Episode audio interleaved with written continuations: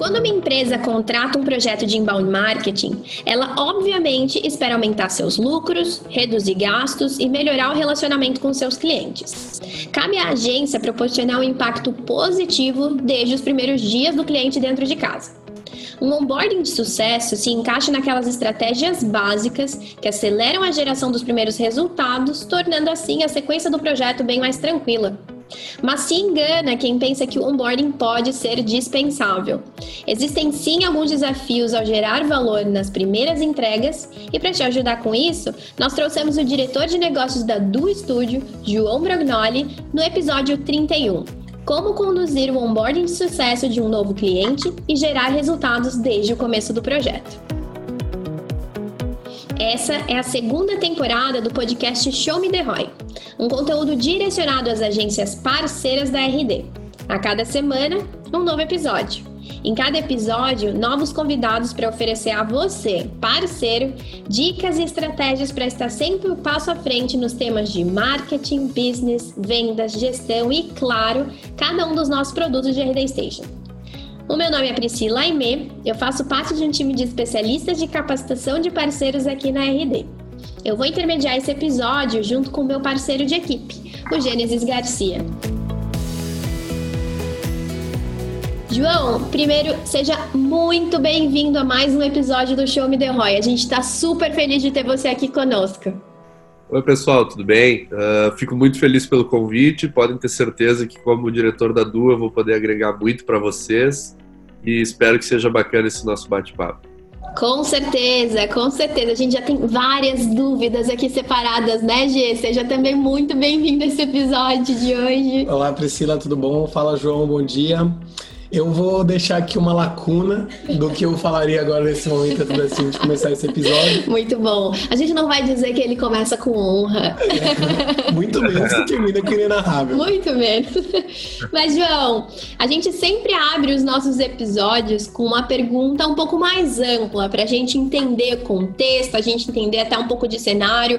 Então, para a gente começar a se direcionar para ele, como que você acha, ou então como que você identifica a a importância do onboarding, principalmente aqueles onboardings de sucesso nos projetos do seu cliente? Então, Pri, uh, a gente acredita que seja fundamental, tá? Hoje a Du nem trabalha mais em startar algum novo negócio com o cliente sem fazer esse processo inicialmente. Uhum. A gente trata do, do onboarding como uma imersão, então todos os projetos que a gente fecha, novos clientes que chegam, independente do tamanho do cliente, eles precisam sempre fazer um processo de imersão com a nossa equipe de maneira multidisciplinar. Uhum. Então, o onboarding, sem ele, a gente nem começa a atuar, tá? A gente precisa que o cliente conheça a nossa metodologia, conheça as pessoas que vão estar envolvidas com o projeto dele e vice-versa. A gente também precisa conhecer os detalhes, as minúcias, o porquê o cliente está nos contratando, fazer ao máximo de detalhes possíveis esse início de trabalho, né, a imersão, com todas as áreas que vão trabalhar com ele. Então, o pessoal de texto é envolvido, o pessoal de imagem, o pessoal, obviamente, de estratégia, inbound. Então, tudo que tiver dentro do projeto do cliente, a gente envolve as pessoas exatas para depois a gente ter, certamente, todos os pontos bem detalhados com o cliente e evitar problemas no futuro. E, João, depois que você tem esse primeiro alinhamento entre a equipe cliente, cliente e equipe, quais são os primeiros passos realmente para dar introdução ao projeto de inbound marketing, para realmente começar ele? Perfeito. A gente aqui internamente criou um processo real de como funciona essa imersão, esse processo de onboarding, tá? No momento que a gente fecha um negócio com o cliente, a gente deixa claro já no período de negociações que a gente precisa de sete dias interno para organizar a equipe que vai fazer o atendimento. Então, clientes muito maiores, clientes de grande relevância, eles, claro, demandam, às vezes até é necessário fazer contratação de pessoas e a gente pede esse período de sete dias para organizar a casa, vamos dizer assim, né? Talvez a gente ainda não estivesse preparado ou fecha mais do que um negócio ao mesmo tempo, então a gente precisa organizar a casa durante sete dias para saber como atender. E posteriormente a gente pede mais sete dias após organizar a casa para montar todo o plano de ação e organizar essa primeira imersão com o cliente. Então, dentro de 15 dias, a gente consegue mostrar para o cliente a primeira imersão. Então, a gente vai até a, a, visita a empresa dele, entende todas as necessidades dele, junto com toda a equipe que vai se envolver. Então, não necessariamente é só o atendimento de conta ou só a pessoa de inbound, mas a gente prefere, e por experiência acabou colocando isso como regra, né? Envolver todo mundo, inclusive design. Então, vai designer, vai pessoal de inbound, vai pessoal especialista de Google Ads, por exemplo, vai o pessoal especialista de texto, de redação. Então, todos os cabeças da empresa de cada setor participam dessa imersão. Com isso, a gente consegue montar o plano de ação para o cliente. Então, dentro de 15 dias, ele vai receber da gente o primeiro plano de ação, o primeiro movimento do negócio. Assim, possivelmente, a gente vai conversar bastante aqui durante o podcast, vocês vão entender o porquê que a gente faz esse primeiro contato, esse primeiro momento de uhum. imersão, justamente para poder fornecer para ele um plano de ação e ele entenda em cima daquilo que ele nos falou no onboarding, que ele nos falou na imersão, de que é importante para ele. Então a gente monta o plano, por isso que todas as pessoas são envolvidas, para que ele tenha um acesso direto né, a cada pessoa, ele sabe com quem ele está lidando, quem é o responsável por cada etapa. E a gente gosta muito dessa relação interpessoal, do cliente poder falar com qualquer pessoa, mesmo tendo um atendimento de conta destinado só para ele. Uhum, uhum. João, e aí você deixou a gente com a pulga atrás da orelha aqui. Quais são essas etapas que vocês realizam e, claro, além das etapas, quais aquelas informações que vocês consideram cruciais no projeto? Então, o que, que vocês não podem deixar de perguntar para o cliente, de alinhar e de garantir já nessas primeiras reuniões e no processo de imersão? Bacana.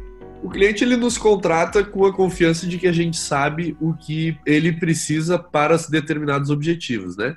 Uhum. Então, o que a gente espera do cliente ao máximo, que é, são os dois primeiros slides da apresentação que a gente manda para ele depois sobre a, o nosso plano de ação, é o objetivo macro e o objetivo micro. Eu acho que sem isso a gente não consegue trabalhar, tá? O, a informação crucial que a gente tem com ele é, são essas duas situações. Por quê? Porque se ele está nos contratando, ele está despendendo um valor que para ele é muito importante, contratando uma agência no qual ele acreditou, que tem lá sua relevância no mercado. Então ele precisa do quê? Ele precisa nos dizer qual é o objetivo dele macro, aonde ele quer chegar com tudo isso. Uhum. Ah, eu quero se isso é ROI, se isso é uh, outros objetivos que ele tenha. Uh, e os objetivos micro, que são aqueles pequenos. Ah, eu preciso aumentar o meu engajamento na rede social, eu preciso de mais acesso no meu site, eu preciso de mais venda no meu e-commerce. Então, pequenos objetivos, e às vezes tem outras coisas como organizar a casa dele. Então, eu tenho uma equipe de marketing que está mal instruída, eu preciso do apoio de vocês para isso. Os meus conteúdos não estão uh, ranqueando bem no Google, como a gente pode trabalhar isso? A meu fluxo de automação não está bem definido, eu não estou segmentando bem o meu público. São pequenos objetivos micro para chegar no objetivo macro, que aí pode ser uh, vender, sei lá, X milhões por ano, vender algum produto específico, modificar a estratégia de mercado dele. Então, o objetivo macro e o objetivo micro bem detalhado para a gente é fundamental para que toda a nossa equipe, cada uma na sua área de, de atuação, consiga juntos montar uma estratégia para alcançar isso.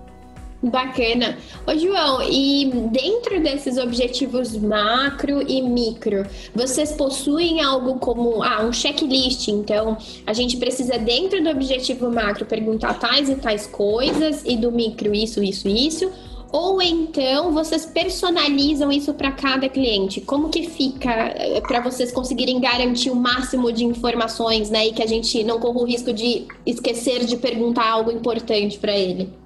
Uhum. Então, uh, acho que muita gente que está ouvindo o podcast vai poder concordar comigo que nem todas as agências são extremamente organizadas em processos. Uhum, né? claro. Esse tipo de detalhe a gente ainda não conseguiu montar e não sei nem tá. se temos interesse de chegar a um, a um processo disso, porque realmente, como a gente atende clientes de todas as áreas, de todos os tipos, é muito difícil encontrar objetivos em comum a não ser uhum. em e-commerce, né? Que o objetivo uhum. do evento. Uh, então tem muito, é muita variação.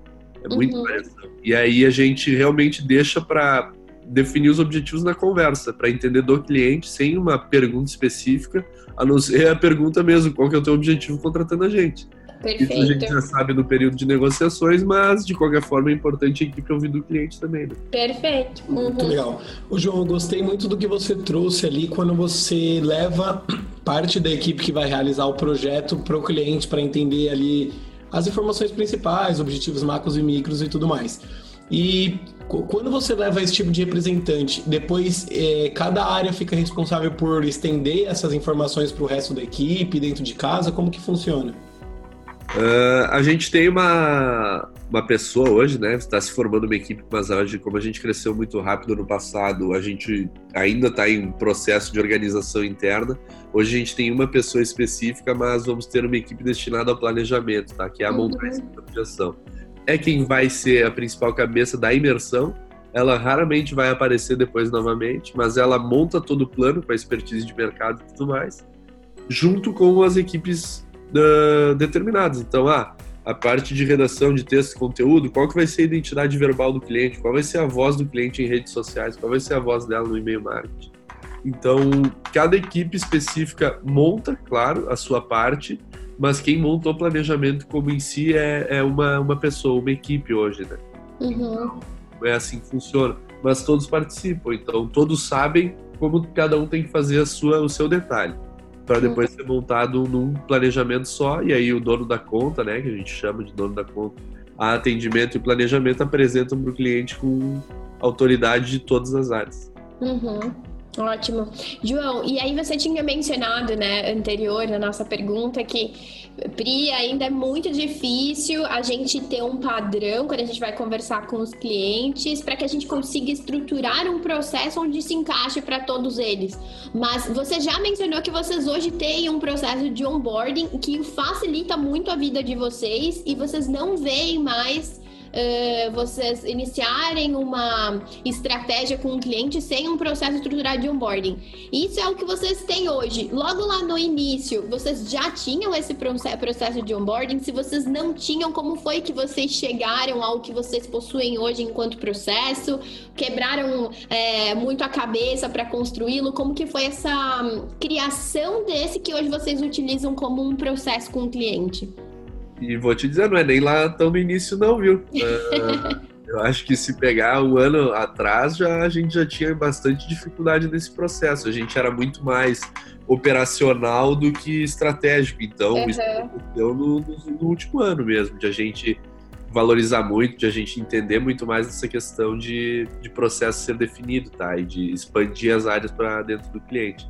Sim. E o que aconteceu é, na verdade, um grande arrependimento que a gente tem, quando a gente conversa que alguns clientes a gente acabou perdendo, alguns clientes que a gente gostava muito, justamente porque não existia um alinhamento, né? Então, sem esse processo definido no início, tu perde muita informação, tu perde muito objetivo, e aí, no momento que hoje, por exemplo, no cenário de hoje, se a gente trocar o atendimento de conta uh, por algum motivo específico interno, ou social media, ou a pessoa de inbound, ele, ele não perde informação, ele sabe o objetivo, ele tem um plano traçado, ele caminha dentro de uma linha uh, para o sucesso do cliente. Antigamente não, era como se fosse tudo do zero. Então a gente não tinha, a gente não sabia o que o cliente queria, claro, entre aspas, né? Mas a gente não tinha o objetivo bem determinado dele e não não conseguia trabalhar e ocasionava na perda da conta. Isso era natural, né? Uhum. Então a gente enfrentava grande dificuldade de dar a volta, de atuar de maneira estratégica e acabava perdendo a conta. Então tem muita conta do passado que hoje eu tenho certeza que a gente teria trazido muito resultado. Uhum. João, é, eu imagino que vocês alinham desde o começo que os primeiros dias de projeto ali não vão ter resultados mirabolantes, que o cara não vai vender um milhão de reais nas duas primeiras semanas. Mas... Esperamos que. Tomara que sim, né? Mas acho bem difícil. E como que você faz para encantar realmente o cliente nesses primeiros dias de maneira com que ele não fique ansioso ou de repente ali mandando mensagem no WhatsApp a cada 20 minutos para o atendimento dele, perguntando de como que tá o projeto, não estou vendo ali meus anúncios no Google Ads. Como que você faz para encantar esse cliente desde o começo? Só para adicionar aqui, a gente sabe bem como é ali na realidade de agência. Você vai, faz um trabalho que é um trabalho que demanda, né, dentro do processo de vendas. Conseguiu trazer o cara lá para casa e no dia seguinte de fechar o contrato, o cara já tá. E aí, pessoal, já tem campanha no ar? Já tá rodando? Até consome, né? É, a gente, a gente organizou uh, a parte de negócios aí, quem cuida somos eu e meu sócio, que é o Luiz, uh, de realmente, a equipe nos pediu e é algo que a gente teve que abraçar porque a gente sempre foi muito ansioso, né? Então, o que, que a gente já vai fazer para o cliente? E é isso que acontecia lá atrás. Então hoje alinhar desde o início é muito importante, tá? Uhum. Alinhar com o cliente e dizer, cara, vai funcionar assim, vai funcionar sete dias a gente precisa, mais sete para imersão. Independente do local do Brasil, a gente faz a imersão no Brasil todo, então isso não é um problema, a gente vai até o cliente dentro de 15 dias e espera que as coisas vão acontecer. Dentro desse primeiro plano de ação precisam ter datas. Se não tiverem datas definidas, vai ter, vai acontecer isso, vai acontecer do cliente ligar, ele não vai estar tá entendendo. Então, o plano de ação que chega nas mãos dele, seja de três, de seis, de um ano, uh, precisa ter as datas, ele precisa entender tudo que vai acontecer. Ó, o cronograma de redes sociais vai acontecer em determinado momento, vai começar assim, tu vai ter as primeiras ações assado. Uhum. O de Google Ads funciona assim: o primeiro fluxo de automação vai ser ativo, a primeira landing page vai ser lançada, então tudo precisam ter datas para entregar esse primeiro. para barrar essa necessidade, na verdade, do cliente de já ver algo. Existem casos, claro, vida de agência, como tu falou, existem casos que o cliente diz, cara, tô demitindo a minha agência atual hoje, eu preciso que amanhã você já esteja fazendo algo. Então, ok, é tratado em especial, é tratado em separado. Se faz todo o processo natural dos 15 dias que eu comentei, porém se dedicam uma duas pessoas para já dar esse apoio para ele no início, né? Então, sempre tem os, as exceções, quase sempre, né? Uhum. As exceções são quase que uma regra na vida de agência, não é o contrário, né? O difícil é seguir o normal, a exceção né? ela é É isso mesmo, é isso mesmo. João, é, só para a gente explorar um pouco mais aquela informação que você trouxe, né, do que vocês já realizam na agência, enquanto pegar várias pessoas que são ali cabeças do time, levar para um processo de imersão com esse cliente e depois você passar isso dentro da agência. Existe um, uma fase crucial ali, que é de você conseguir garantir com que o time inteiro, né, com que a agência inteira esteja comprometida com uma entrega, esteja comprometida com o resultado de um cliente. Por vezes a gente sabe que um time ou outro ele fica muito mais focado num projeto ou num cliente, mas que quando a agência toda ela está comprada com todos os projetos, é quando as coisas acontecem. E a gente sabe que vocês fazem muito bem esse processo. O que a gente quer entender aqui é como que vocês conseguem garantir isso? Como vocês conseguem garantir com que todos do time comprem e se preocupem com os resultados dos clientes clientes que estão ali na carteira de vocês? Essa é a pergunta de um milhão de reais. Porque, sim, sendo muito sincero, não, não existe mágica. Já me perguntaram uma série de vezes sobre isso, como que vocês conseguem engajar tanto a equipe, como que vocês conseguem manter a equipe em alto nível por tanto tempo e, e não existe uma resposta perfeita, tá? A gente sabe as ações internas que a gente faz, a gente sabe o que a gente promete de futuro para cada um, todo mundo enxerga hoje, e claro, isso, mesma coisa que eu falei, um ano atrás não é tão simples quanto é agora. Uhum. Mas o que a gente propõe, qual é o projeto de empresa da Du, tá? Hoje é muito, muito claro para todos, todos sabem como onde eles estão, onde eles podem chegar. Ainda existem muitas ações, plano de carreira, tudo mais que a gente pretende bolar, mas uh, a agência compra o projeto junto com a gente, tá? Então, eles sabem que tanto eu quanto meu sócio, a gente está participando de tudo, a gente fica do lado do cliente junto com eles, eles nunca estão abandonados. E funciona um processo juntos mesmo, assim. Uh, não tem mágica mesmo, eu não tenho muito o que falar para vocês é. do porquê que as pessoas compram a ideia, mas a gente sabe do ambiente que a gente proporciona, dos amigos que são feitos lá dentro. Eles sabem que a gente, como diretor, por mais que tenha 75 pessoas hoje na Du, o acesso é totalmente direto, não é algo que, meu Deus, estou falando com o sócio da empresa. Não, imagina, uhum. a gente é tudo amigo, a gente toma chopp junto na sexta-feira, é tudo natural. Então, eu não sei te responder perfeito, não existe um processo do porquê essas coisas acontecem. Pode a gente ser... sabe de todo o benefício da parceria que a gente promove para o colaborador participar. Uhum. Pode ser muito pela cultura, né? Que foi o que você mencionou. Como vocês já têm isso muito estabelecido, acaba que eles se entregam, né? O pessoal da agência se entrega cada vez mais em busca desse resultado, né? Isso, é pequenas entregas, pequenos reconhecimentos, pequenos prêmios, são várias coisas. Legal, perfeito. Achei acessível você tomar chopp com a galera. é, tô convidado, podem vir quando quiser. Boa. João, eu sei que por enquanto tá tudo muito bem, tá tudo muito bom, mas a gente chegou na parte de fazer aquela pergunta difícil que ninguém quer responder. O cliente entrou em casa, passaram os primeiros meses e os resultados não apareceram conforme esperado. O que, que a Duo faz para resolver esse tipo de situação, João? Cara, é quase que começar do zero. É um novo alinhamento, a gente já pegando, claro, os erros do que aconteceu e faz tudo de novo. Faz um novo alinhamento, faz um, coloca um novo atendimento de conta, coloca uma equipe nova fazer o trabalho para o cliente, se ele ainda tiver interesse, claro, né? E, e, monta novamente, cara. Isso já aconteceu, já teve clientes que a gente fez três vezes o processo de imersão, mudando a equipe, porque era um, e, e, que era um cliente que tinha grande valia para gente, mas que ao mesmo tempo, enfim, a gente queria muito que continuasse. Existe um pouco de orgulho também, tá? Pô, nós queremos perder, não é sempre a questão financeira, enfim, nós não queremos perder.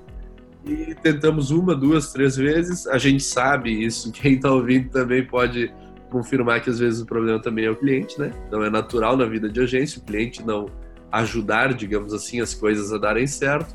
Porém, quando a gente enxerga que é do nosso lado o problema, a gente tenta mudar a equipe e faz o possível faz um novo processo de imersão, envolve novas pessoas para como se fosse cabeça fresca, né? Tentar tudo novamente. E às vezes dá muito certo, às vezes simplesmente funciona e às vezes não não uhum. vai à frente, né? Natural. Uhum. João, uma dúvida é que muitos dos nossos parceiros têm é, em cada uma das fases, né, principalmente ali na venda de um pacote de serviço, é em como realizar precificação das coisas. Né? No teu onboarding hoje, naquele processo de imersão, vocês fazem uma precificação diferenciada? Uh, ela não existe? Ela está sendo como algo incluso? É, pergunto isso até um pouco com visão né, de RD. Logo no iníciozinho lá da RD, a gente tinha um processo de onboarding onde ele não era cobrado e a pessoa acabava que não se engajava tanto ali no início e depois ele acabou sendo é, um, um, algo cobrado porque fez sentido com o nosso, com o que a gente entregava. Mas a gente sabe que para muitas outras empresas é, existem processos diferentes para você conseguir engajar ali o teu cliente. No caso de vocês, vocês realizam a precificação? Se não realizam, como que vocês engajam o cliente de vocês nesse processo de onboarding? Uh, não realizamos, porque nem eu falei lá no início, tá? Uh, sem o onboarding a gente não consegue nem trabalhar. Então, uhum. sem o processo de imersão, a gente não vai entregar o resultado que ele espera, e isso com certeza, depois de um breve contrato de 3, de 6 ou de 12 meses, vai ser encerrado porque não teve um alinhamento. Ele pode até ser feito esse alinhamento durante, tá? Mas a gente não acredita muito mais nisso. Não vale a pena uh, exigir esforço de tentar entender o cliente durante o processo e arriscar perder uma conta. Uhum. Então, precificar o onboarding para a gente é, não, não faz sentido, justamente porque a gente, a gente precisa dele, o, o resultado do cliente precisa dele, nosso formato de negócio precisa desse primeiro trabalho de onboarding com ele, então ele está incluso no FII. Eu não vou dizer que ele está incluso porque não é algo que a gente mensura, não é algo que está em uhum é, é uma ação natural da empresa, não, não, não existe um valor específico para ele. Claro, casos de casos, que a gente falou, tem imersões que são feitas no, no Brasil, então ah, o pessoal lá de São Paulo quer muito fazer uma imersão com toda a equipe envolvida, que a gente poderia fazer por call, enfim, se precifica uma questão mais de, de deslocamento, de viagem, Sim. que pode estar em contrato, pode não estar. É, esse caso é muito variável, mas a ação de onboarding a gente não, não precifica, não tem custo para o cliente. Entendi. Show de bola. João, e já para a gente ir se direcionando para o final desse episódio, é, eu queria entender de você quais são as métricas que vocês acompanham e que indicam um onboarding de sucesso. É o famoso show me the Roy, né? Então, então a gente organiza com o cliente qual que é o em cima do objetivo dele. Se é valor, se é conversão, se é entrega de material, se é, enfim, N situações que podem ser, nem sempre é só uma, né? Muitas vezes são vários objetivos que o cliente tem com a contratação da agência e essas métricas são variáveis. Então, os relatórios que são entregues para ele mensalmente, as discussões que a gente tem interna de como mostrar as coisas para ele, o, às vezes o que ele quer é mudar o modelo de conteúdo que ele entrega, então a gente está conseguindo mudar o público que assiste o conteúdo dele ou não está conseguindo mudar. Esse pode ser o objetivo dele, nem sempre é valor. Então tem que organizar qual é o ROI que ele busca, né? Para a gente poder, enfim, uh, mostrar para ele, acompanhar essas métricas, esses indicadores em várias ferramentas que a gente atua e cada uma da sua maneira, cada cliente com o seu objetivo. Perfeito. João, vou chegar na parte mais triste do nosso, dos nossos episódios de podcast, que é quando a gente começa a se despedir. É. Mas antes, eu queria agradecer muito a tua presença, de verdade, por você ter aberto um espaço aí na sua agenda e compartilhar com a gente é, as práticas, o que vocês já realizam na agência que está dando muito certo. Então, mais uma vez, muito obrigada mesmo por você estar aqui conosco hoje. Tá bem, eu só tenho a agradecer vocês, tá? Obrigado mesmo pelo convite, por poder mostrar um pouco do nosso processo. Eu espero que tenha ficado do, do agrado de todo mundo que ouve, que assiste a RD. A gente sabe que vocês alcançam um público muito bom, então é um prazer mesmo poder estar falando para vocês. Obrigado pelo espaço, viu, gente? Obrigada, com certeza a gente, só, se a gente aprendeu bastante, nossos parceiros mais ainda, sem dúvida. E eu queria também estender o um agradecimento a você, G, minha companhia super, já estava super feliz de ter você de novo por aqui. Então, muito obrigada por mais esse episódio também e por todos os comentários maravilhosos. Pri, muito obrigado, João, também. Eu já estava morrendo de saudades de gravar podcasts, mas eu tenho certeza que o Rodrigo e a Duda fizeram um ótimo trabalho e as portas para eles estão abertas para co-participar da produção do Show Me The Roy mais vezes. Com certeza. E é claro que a gente não podia deixar de agradecer a você que está aí do outro lado, nos ouvindo, nos acompanhando até aqui. O nosso muito obrigada e claro que a gente espera que vocês possam estar conosco em todos os próximos episódios dessa temporada, que vão vir com novos convidados muito especiais e ainda mais Show Me The Roy. Até mais, gente. Tchau, tchau. Tchau, tchau. Tchau.